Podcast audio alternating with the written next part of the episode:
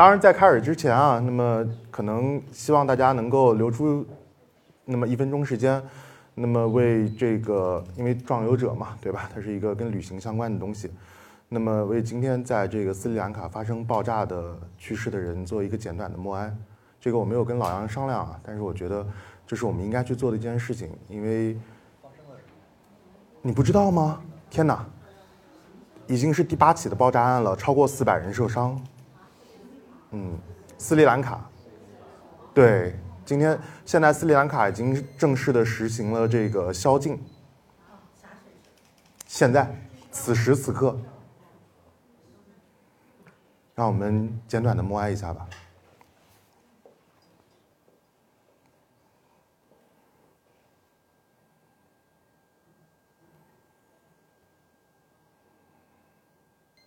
好的，感谢大家。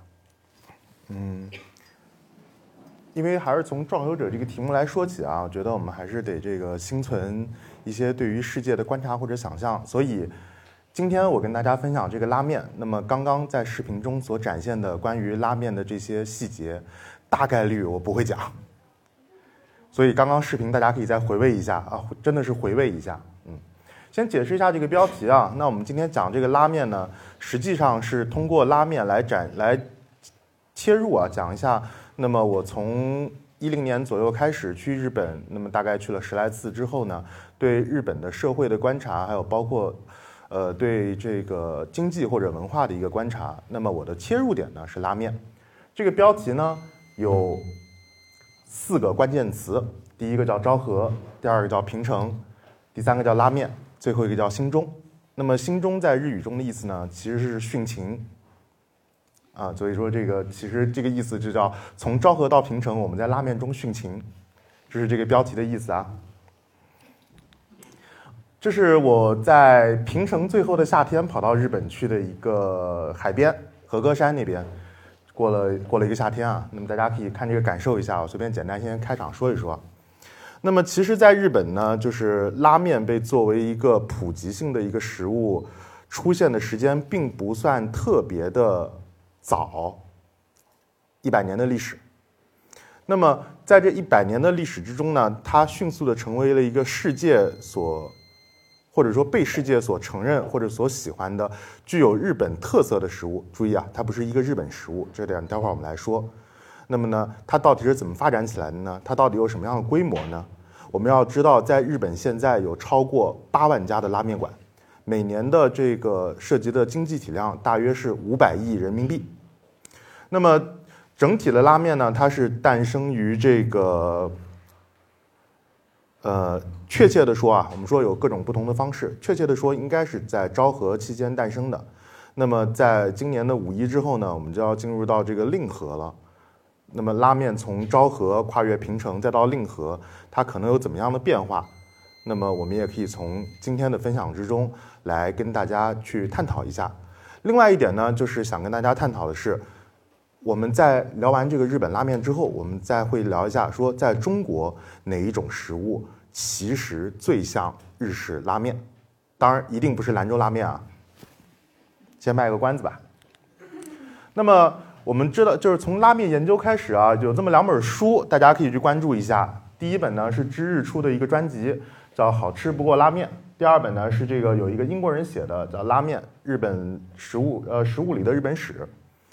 呃，都是最近才新出的书啊，然后我也大概翻了一下，呃，他们切入的角度呢，那本那个好吃那本啊，那本是真真正正去告诉你说怎么样去吃的。大家如果对于吃感兴趣呢，可以翻来看看。呃，日本就是日本史这一本呢，其实是更多是讲这个精神和文化内涵的，那么它涉及到这个就是现代经济体啊或者什么的会稍微少一点儿，所以呢。我斗胆的把这两本书放上来，是因为我觉得今天我的分享在这两本书上你都看不到。在这个日本的面的分类之中啊，那么分为这四种面：soba、乌冬、拉面和 s k a 面。那么 soba 是什么呢？就是荞麦面，而乌冬是乌冬面啊，这个大家都知道。拉面的话就是拉面。那么 s k a 面其实是蘸面，它叫日式蘸面，但它其实是拉面的一种变革的延伸。那么这几种面的现在的排列顺序，大家所能看到这个排列顺序，其实也就是跟它的诞生时间是相关联的。那么在日本的本土，最开始的时候是没有拉面这种东西的，甚至它也没有小麦这种东西，直到在北海道地区发现了小麦。那么对应到第一种啊，我们看啊，那么这个其实就是荞麦面，而这个呢是蘸面，这是典型的拉面，而这个是乌冬面，它们会有什么样的区别？那么首先我们会知道这个荞麦面啊，它是用这个荞麦来磨成的粉去做的。那么荞麦粉会有什么特点呢？第一啊，它的荞麦壳会比较硬；第二呢，荞麦的颗粒会比较粗。那么，所以最开始的时候呢，荞麦面不是蒸煮的食物，是一不是煮的食物，是一种用来蒸的食物。所以我们吃的都是好多都是蒸的啊，就最开始大家用荞麦都是蒸的。而这个拉面用的面是什么面呢？拉面用的面是碱水面。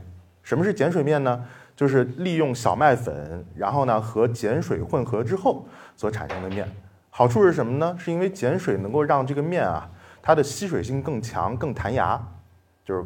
大家所谓知道吃面那个 Q 弹的感觉啊，当然这个也会和这个高筋面粉、低筋面粉有关系啊。当然我们这个不是一个讲食物科学的，这个就不太过多展开啊。那么碱水呢，是中国人发明去来做的，怎么去制作的呢？燃烧稻草，用草木灰过滤清水来获得碱水。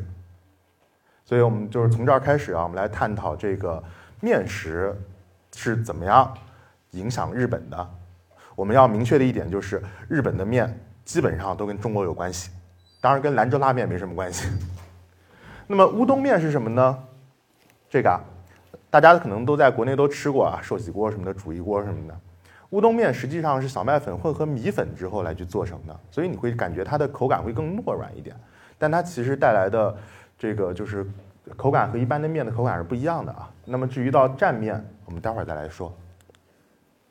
再回到这几种面的分别啊，那么这样的一个排序，实际上也是它在日本诞生的一个排序。那么有可考的啊，差不多在这个十世纪之前，日本就有荞麦面了，他们自己会来去蒸这个东西。我们刚刚说过，都是靠蒸着来吃的。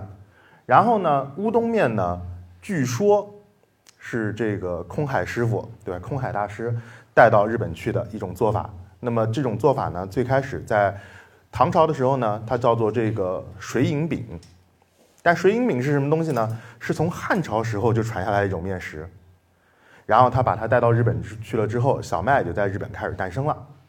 然后呢，拉面啊，这是我们今天的主角，待会儿再来细细展开。拉面的诞生，其实在日本啊，真真正正我们说，就算是众说纷纭，再早再早也早不过明治年间。那么最后这个蘸面啊，蘸面诞生于这个六十年代，这个还甚至是有一部纪录片的。然后呢，创始人也就刚刚去世没几年，大家有机会也能找过来看一下。待会儿我们来告诉你是谁。那么我们说这个面条在日本的诞生啊，它其实我们刚刚说的，从这个十世纪，那么到这个空海，就是十世纪之前，然后到这个空海回到日本。然后呢，再到这个拉面诞生，实际上它和两个关键词相关。那么第一个是佛教，第二个就是水商，说白了就是这个跑航运的商人啊。那么这两个会造成一个什么样的区别呢？区别就是在于说，我们看到面条在日本有一个变迁史。最开始空海师傅带到日本去的面条，他们是怎么吃的呢？这个吃法特别的高级，叫做流水面。大家有？听过一个词儿叫“曲水流觞”，这讲中国人喝酒的，对吧？他们那面条呢，流水面，从上面煮呢，顺着这个主管儿，泉水冲下去，在底下拿筷子捞着吃，和尚的吃法啊，嗯。但是这种面条呢，通常都这个，也就是吃个面啊，大家意思意思就完了，可能吃不太美味。后来呢，这个一直就是后来呢，就是这个日本历史就到了这个幕府时期啊，我们都要知道幕府时期是一个特别。封闭的一个时期，那么日本在这段时间，大约几百年时间，它是一个闭关锁国的一个状态。那么意味着什么呢？闭关锁国的状态，它所有的发展都是内向性发展的，它缺少这个从外界进来的信息，所以呢，面条这块儿就没有特别大的发展，大家依然就过得非常的贫苦啊。这种贫苦的生活就体现在了这个日本人自身的饮食之上。我们待会儿会谈到这个饮食的问题啊。但大家会有一个印象，知道有一部电影叫《游山解考》吧？这部电影中讲的呢是这个奶奶，这个身体健康，但是呢家里吃的太少，为了这个给自己孩子留口粮，自己去山里等死的故事。日本人在明治开国之前，他的饮食是非常单调和痛苦的，绝对没有中国人吃的好，直到现在也是这样的。如果大家不信我的话，你们可以去回想一下，你们能数出日本有多少种吃的？就是按真真正正大类去数，然后再想一下中国能数出多少种吃的。想一下啊，我们今天是来破除日本迷信的。那么另外一个啊，就是这个水商，就涉及到这个明治开国之后，那么有记载的历史呢，其实是说在呃明治开国之后没几年啊，大概是一八七零年左右，在横滨就出现了这个跑船运的中国人，他们把面条碱水面条真真正正带入到了日本。然后呢，在日本的话，大家会知道这个日本拉面分为几大体系。那么这体系包括这个福冈，对吧？九州拉面系、博多系的。然后呢，这个横滨加系的拉面，还有东京的酱油拉面，还有北海道这个味增的拉面，这些几个体系。但是大家都会发现，这些拉面所诞生的地方都是港口。注意，港口是我们的一个很重要的关键词，这个也可以帮大家去想一下。那么中国。在现代社会，什么食物会像拉面？那么第二点啊，就是大家会看这个带最开始带过去的这个拉面啊，那么是中国人带过去的。实际上呢，做的就是最普通的中式面条，但是为了好卖啊，强调它的异域特点，所以他们都会穿着这个长袍大褂来卖。然后呢，还这个在这个 logo 设计啊，还有这个名字上叫法啊，都有各种起的五花八门的叫法。比如说叫什么中国面、中华面、龙面之类的叫法，这些叫法之中没有任何一个词叫拉面。拉面这个词在什么时候诞生的呢？在一九，哎哎，一下就忘了，五八年。这个词这个词是谁发明的呢？这个词是有一个人叫做安藤百福，这是一个在台湾出生的日本人，他有个台湾名叫吴百福。这个人做了什么事儿呢？这个人成立了一家公司，发明了一款食物，并把这款食物命名成拉面。这家公司就叫日清公司。这款拉面呢，是历史上第一款方便面。当方便面诞生之后，席卷了整个日本，拉面这个名字才被固定了下来。整个日本的面店才改名说：“哦，我们是卖拉面的。”之前都不是叫拉面的，之前叫什么呢？中华面、中华 soba。所以大家在日本现在也能看到啊，很多店面会叫自己叫中华 soba，你进去一吃，卖的完全不是荞麦面，就是碱水面。为什么呢？他们要号称自己是一九五八年之前诞生的，我们是老字号。那么这些有一些关键词啊，我们要来看一下啊，有一个简单的印象就可以了。我们刚刚已经提到了这个空海师傅，然后我们还提到这个馄饨，馄饨是什么东西啊？馄饨其实就是水银饼啊，它其实就是这个乌冬面。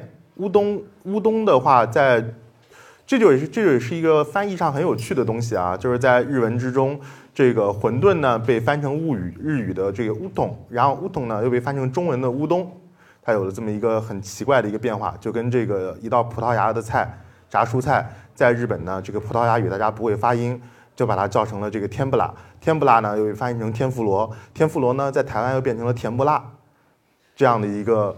食物的变迁史一样的，所以我们要注意到乌冬，它其实在说的就是馄饨。在日本的有一些地方，你们依然可以去吃到馄饨面。那么刚刚我们说到啊，那么在诞生地，它分为东京、福冈和北海道。那么其实这是日本的三大的主要的拉面的这个味道的区分地啊。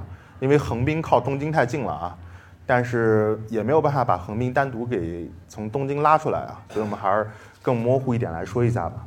那么以东京、北海道和福冈而言，那么这三地拉面最大的区别就是在于汤底。那么福冈是在这个日本的南部啊，从上海飞的话一个钟头就可以飞到了啊。从北京飞你得先在大连转个机才能飞到福冈，比较遥远啊。大家可以去试着尝试一下。那么福冈呢，它的这个拉面是以浓厚汤底来著称的。那么北海道呢，是以这个味增口味来去制作的汤底为主流，而东京呢是以酱油就是清汤底来作为主流。而最开始横滨啊，在横滨这个登陆的时候，其实更多的是鱼骨、猪骨鸡骨这些都有。所以横滨啊是这个是爸爸。你们刚刚看见这个纪录片里面也写的是横滨的拉面博物馆，这是有道理的。在这个幕府之前，日本人呢是吃不饱的啊，就不是幕府之前啊，在幕府阶段，日本人是吃不饱的。他们的主食主要就是这个米饭，然后米饭呢也是珍贵的粮食，过年过节才能蒸一锅，大家来吃一吃什么的。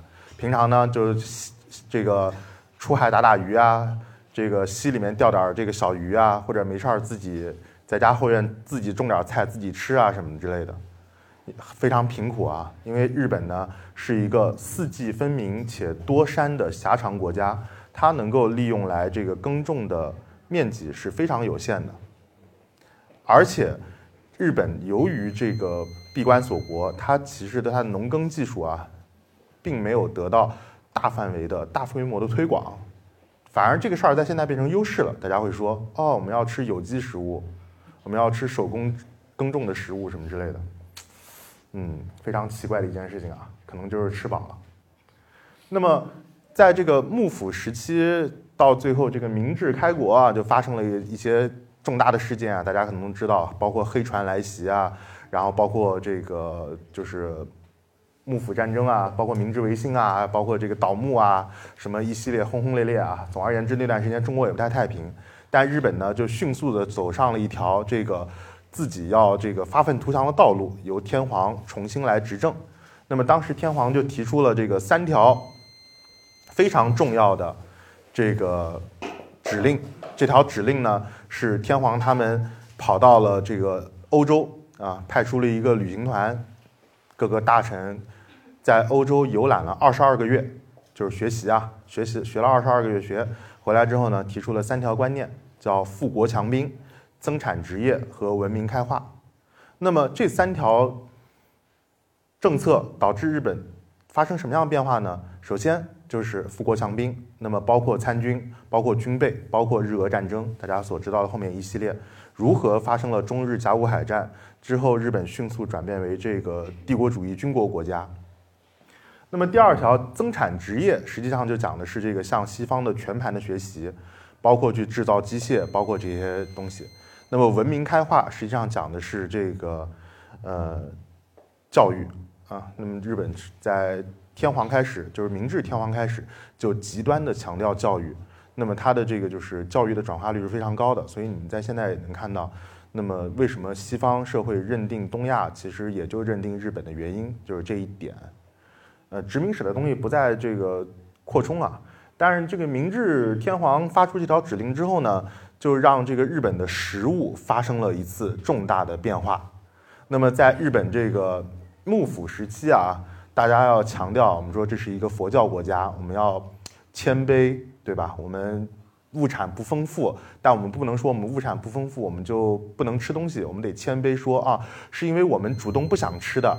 不是因为物产不丰富而吃不吃的，所以呢吃的就很有限。什么不吃呢？牛肉是不吃的。所以大家现在吃什么日式肥牛啊什么之类的，就明治之后的事儿啊。然后吃烧烧牛肉都是明治之后的事儿。还有什么不吃呢？这个呃猪肉也不能乱吃，对吧？我们要吃猪肉，不能说我们今儿想吃猪肉了，我们说啊今天我们吃点什么好呢？我们吃个牡丹吧。然后呢这个还有什么不能吃呢？鹿也不能吃啊。这个鹿说：“我们今天这个心情好，我们吃个樱花吧，吃个樱啊。鹿肉在日本日语中叫做樱肉，就是这些这些都会表示出啊，那么整个的这个日本的食物链其实是非常单调的。当然，鱼生可能因为大海啊，四面都是海，所以大家可能认为鱼是捞不完的，所以鱼生还是不管的。那么从这个明治时代开始之后啊，那么明治天皇勒令，注意啊，还不是说这个建议。”倡导大家我们要吃牛肉，因为西方人都吃牛肉，牛肉可以强身健体，牛肉可以让我们的国民素质提高，带头吃牛肉，所以呢就掀起了一股吃牛肉的风潮。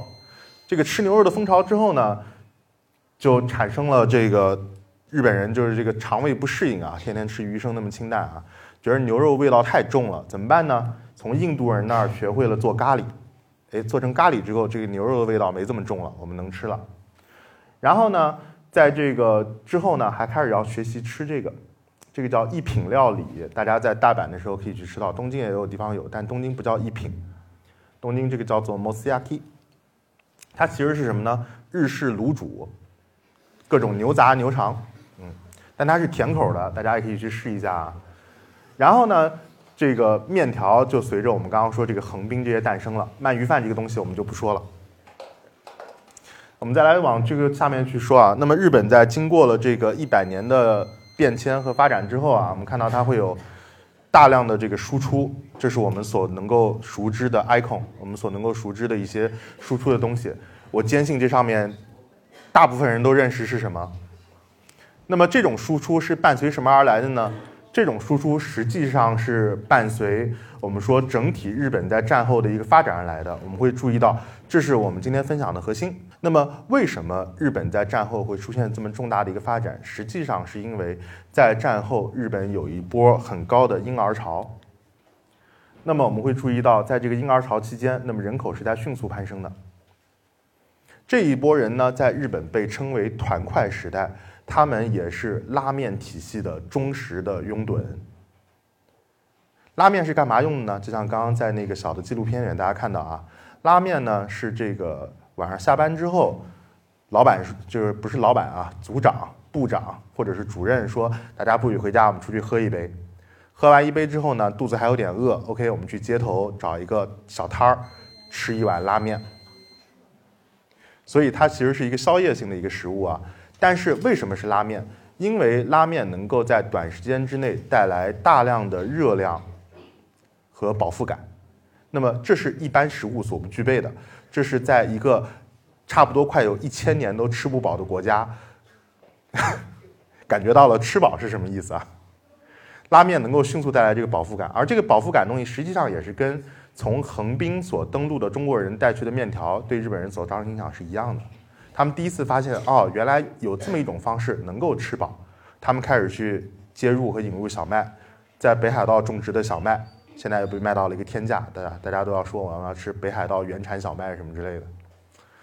福冈也开始种小麦了啊，这些，但是这些其实都是在近一百年才发生的事情。其实近一百年在食物史上发生了很多事情啊，比如说在中国，有一些食物就是在最近三十年所诞生的，四十年吧。水煮鱼、毛血旺，之前是没有的，也是最近这么几十年才会诞生的一些食物。那么从这个表格来去看呢，我们会能知道，那么其实人口在这段时间是大幅度增加的，那么就意味着张嘴要吃饭的人多了。那么这时候，盖饭店、拉面店在日本就如这个雨后春笋一般纷纷张开。就跟我们现在在中国看到一样啊，大家现在点外卖时候最容易见到的食物是什么呢？是黄焖鸡米饭，因为它简单、快速、高效，有肉，大量的热量。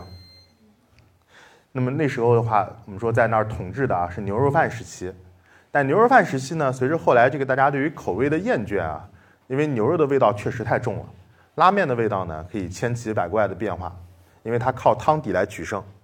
所以呢，这个拉面也一直在齐头并进，尤其到了一九五八年的时候，那么安藤百福在自家后院捣鼓出第一款油炸方便面，并把它命名为日清鸡汤拉面的时候，那么拉面就是方便面就迅速的成为了一种就是人人欢迎的美食，卖遍了全日本，然后拉面也就顺着这股风潮铺开了开来。我们其实再来看一下，那么在日本的发展就有几个过程，这个过程其实也是。会和我们这个食物的历史相关的。抱歉啊，没有给大家去分享说在日本怎么吃拉面这件事情啊。这件事情待会儿可以大家来问一下，我们待会儿来说一下。那么最开始的阶段呢，是这个温饱建设，那么都是以这个第一产业来作为一个建设的。然而在之后呢，进入到了这个就是所谓的设备建设，那么就是在这一块儿去制造业那么大量兴起。然后呢，就到了这个七十年代开始的房地产的建设。然后呢，在之后就是泡沫经济崩溃之后，那么进日本实际上是进入到了一个技术设施的一个建设。那么这个基础设施包含了我们说本身技术的培养和一些基础设施的建设。所以大家会有个感觉啊，你们现在去看日本和九二年的日本其实是没有什么区别的。但为什么大家还愿意去日本玩儿？因为大量的钱、大量的这些手艺都用在了基础设施的建设，而基础设施的建设也使得拉面从一个简单的食物变成了全国超过八万家、口味超过一千种、每年东京还要做东京一百名拉面总选举的一种食物。这些都是我们说叫行业细分，对吧？大家现在很爱用一些互联网词语。OK 啊，行业细分，拉面也有这个行业细分的一个变化。那么，我国现在应该是处于这个阶段的末期，对吧？所以我们未来就能可期的未来能看到黄焖鸡米饭也许能够细分。但是，但是我们要知道啊，那么刚刚我说过，有一种国内的食物跟拉面很像，不是黄焖鸡米饭啊。再 B 到一个选项，大家可以再猜是什么。那么，在这个战后婴儿潮这段时期啊，实际上大家吃拉面，或者说吃这些食物啊，都是为了说赶着末班车回去之前，我要吃一口。哎呀，肚子好饿，我们去吃一口，或者中午来不及吃饭吃一口。因为那段时间，日本就是日本在战后啊，战后是非常耻辱的一段时期。他们这段时期的最大的目标是什么呢？类似于中国啊，叫什么超英赶美，对吧？日本也有这样的一个目标，我们要迅速的从战后恢复起来。所以在团块时代所诞生的每一个日本人，其实他们的拼劲是非常足的，跟现代的这个，跟现代日本人其实是完全不一样的。现代日本人有好多这个什么尼特族啊，还有什么就是奥塔库啊什么之类的不一样啊。团块时代的日本人是一个拼劲非常足的一代日本人，有没有觉得跟现在中国也蛮像的，对吧？拼劲非常足的一代中国人，九九六的这一代。然后，实际上我们会注意到，在战后时期，那么所诞生的这些店啊，最开始都是小店，但这些小店呢，随着经济的变化，随着更多的人，随着文化的输出，更多人开始了解日本之后，这些店都被神话化了。那么，这个神话，这个食物神话化的过程，实际上也是和我们说今天这个分享的主题所密切相关的。就为什么在日本才会出现把一个食物神话化？我们在中国很，你很难看到说在中国我们把一个食物去神话化，但是在日本的话，像拉面什么的，大家就愿意以一种带有朝圣的心态去吃，这是为什么？这个也会涉及到日本文化中很有趣的部分啊，就我们在说到这个职人文化或者匠人文化，那么这个职人文化实际上它带来的是什么呢？我们说最重要的三点：封闭市场，岛国的封闭市场，然后美学观念。这个美学观念实际上是，呃，日本本身的这个所谓的四季分明之后的一个美学观念啊，还有这个封建阶级。那么最重要的实际上是封建阶级。那么在这个幕府时期啊，那么日本是一个封建，我们说这个封建统治非常强力的一个时代，他把所有人都分好了，你的就是某一个武士家种菜的，我是专专门给一个大名种菜的。所以呢，这就出现了另外一个在日本也很有趣的东西啊，叫做这个单一供给。这个单一供给最后变成了什么呢？最后变成了我们用一个现代化来说啊，叫我们走遍了这个全国各地，寻找特别的食材，用特别的食材来进行加工。如果这家如果这个供应食材供应商倒闭的话，我想我也做不出这样美妙的汤了吧。这就是我们说所谓在现代日本啊。我们去翻译一下这个所谓叫单一供给制，它所带来的一个优点或者一个缺点啊。那么实际上就意味着我们说在日本啊，所谓的职人文化或者匠人文化，它实际上是和统治有很大的关联的，而且这种统治性一直延续到了今天。所以我们今天再去讨论到日本也有很强烈的这个就是阶级固化性，或者所谓的上下级关系，或者所谓的这个就是男男主外女主内这样的一些呃。家庭关系的时候，都是无法避免的这样的一些话题。他们形成了一个非常稳固的一个统治阶级，并且这种统治性一直维持到现在，那么才变成了所谓叫匠人精神或者职人精神的一种传递。实际上是来自于原有的我们说这种所谓传承代际的一个继承，就是我该干嘛就是干嘛的。所以你们会发现，日本为什么我们说日本社会非常的压抑？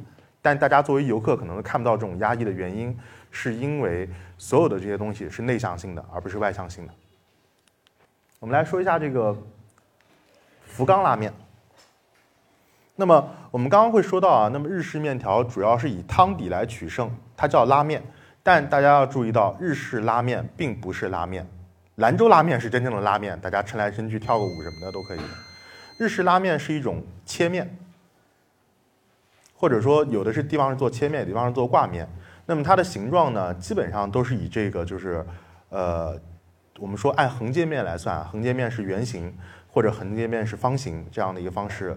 来去呈现，那么它根据它的粗细，有他们当地一些特别，就是认真的叫法，他们叫角，就是按这个粗细程度有不同的分类。那么主要拉面拼的呢，都是这个汤底，每一家都号称我们家汤底是独一无二的，这就形成了我们说所谓叫拉面市场的一个竞争。大家现在在北京能够吃到的几家拉面店啊，那么基本上我们来想一下啊，那个。益丰堂是博多拉面，然后博多一信社也是博多拉面，然后五那个就是，呃，面屋五藏是东京拉面，但它其实是横滨系的拉面。还有在那个就是麦子店那边，大家我们说的都是北京的，马上能吃的，就是待会儿大家可以散了之后就结伴而行啊什么的。麦子店那边呢，一番街呢有一个叫二郎叫二郎系拉面庄，它其实也是这个横滨。加系拉面的一部分，那么汤底的部分呢，实际上是拿这个就是猪骨，然后呢昆布，就是一种一种海菜啊，一种类似于海带的海菜，然后呢还有这个贝类和鱼骨，还有鸡骨什么东西来来回回炖出来的一种东西，就所谓叫拉高汤，就是其实就是国内我们说所谓就吊高汤啊，所以看到拉面它基本上都以吊高汤方式为主，它卖的是这个汤底。那么福冈地区呢是以卖这种猪骨汤底为主。那么到了东京地区呢，口味清淡一点，是以酱油汤底；而北海道地区是味增汤底，这是我们刚刚说过的。而不同家汤底的这个秘密，就成为了不同家的这个拉面所谓不传之秘。那么拉面之中跟兰州拉面一样啊，最简单的配置呢就是这个叉烧啊，叉烧它其实是一种这个焖的猪肉，呃，这就不多说了啊。还有就是葱和这个就是溏心蛋以及。这碗拉面中还缺少的一些很重要的东西啊，就是这个，呃，海苔。然后可能有些地方，就像九州地区啊，还会提供一种东西，就是辣的雪菜，叫星子高菜，或者一些红姜丝来去腥的，大家可以去来去吃一下什么的。在日本呢，拉面是不作为主食的，大家在吃完拉面之后呢，通常还会要一小碗米饭放在面汤里面拌着再吃，或者说再要一份煎饺拌着再吃啊。那么这家店呢是在这个奈良啊，如果大家有机会可以去试一下，这是一家以这个鸡骨来作为汤底的面条，所以你看到它这个汤的质感啊是这样的。然后当你吃完这个面条之后呢，他教你怎么吃呢？当你用这个面蘸这个鸡汤，吃完面条之后还剩这个鸡汤，把饭倒进去之后，在这个桌子旁边这个位置还有个小的电磁炉，然后呢，你就要开始把这个碗放上去加热。做成一碗鸡汤粥，这是它最后的一个吃法。所以我们会知道，日式拉面中拉面其实并不是它唯一的食物，这点和兰州拉面有很大的不同。然后呢，在东京还有另外一种吃法，这种吃法不是蘸面了，它其实是类似于拌面的吃法。有两种拌面啊，那么一种是像这样的一个拌面，它其实是有汤底和这种葱去拌成的，这个叫做中间是明太子。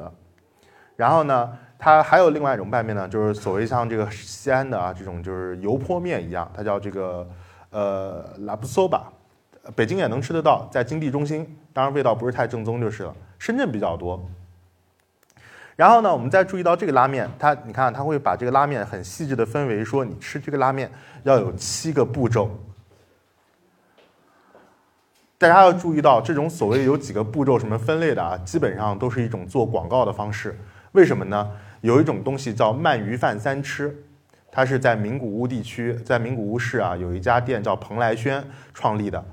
然后呢，创立之后呢，这家蓬莱轩就迅速的成为了日本吃鳗鱼饭你不得不去的一个地方，因为他发明了鳗鱼饭三吃。什么叫三吃？先吃鳗鱼，鳗鱼裹着饭吃，浇一点茶当茶泡饭再吃。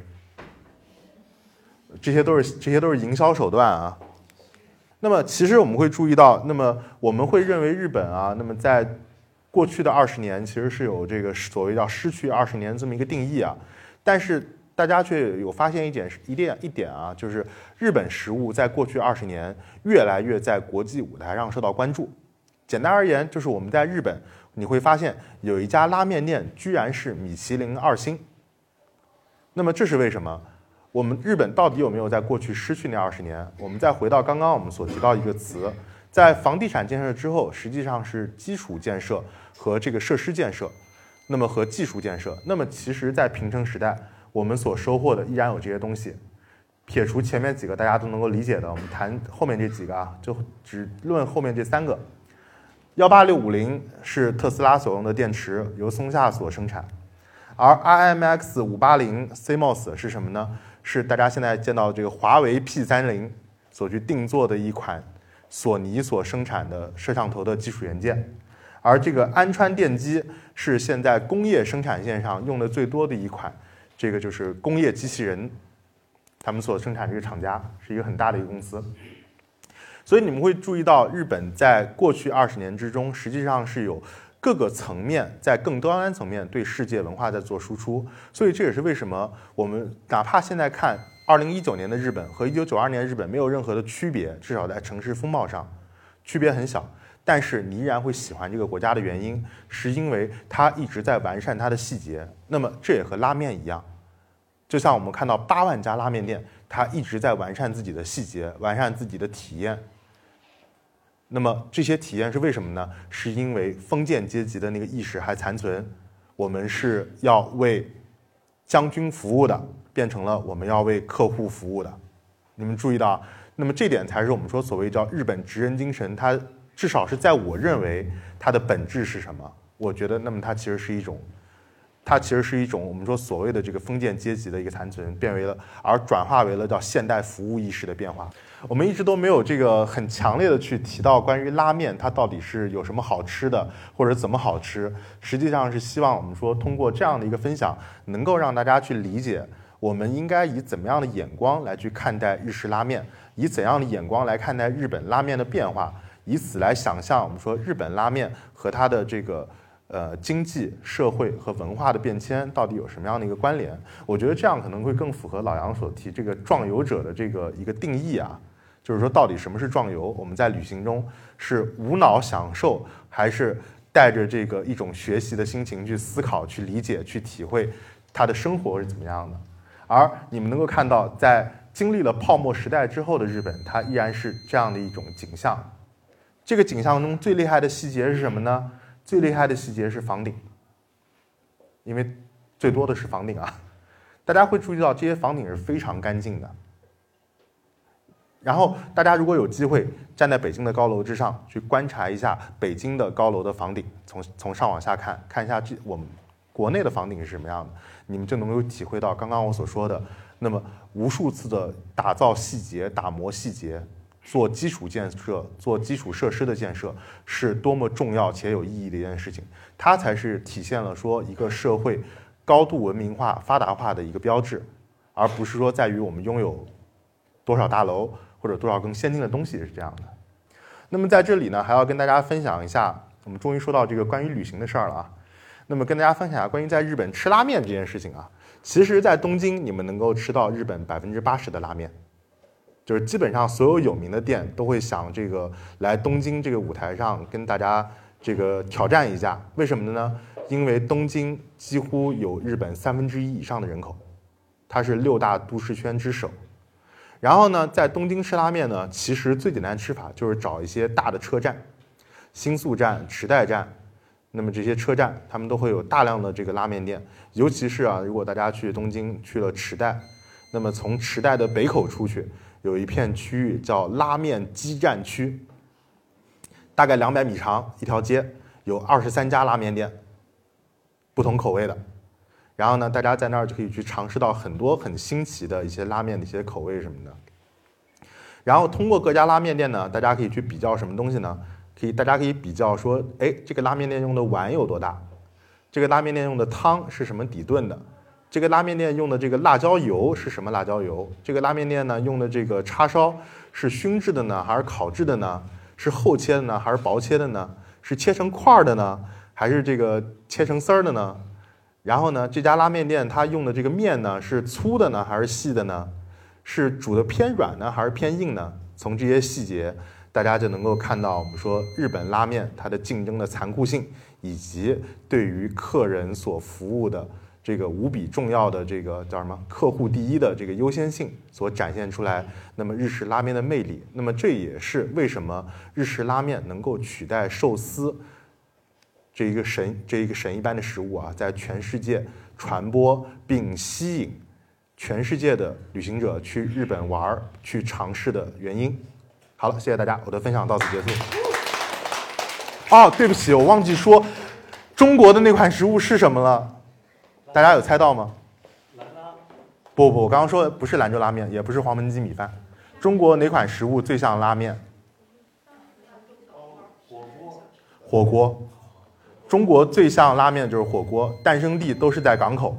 都是为了饱腹所使用，然后因为竞争过于激烈，每一家都得推出自己的特色，每一家都得推出自己特别的味道。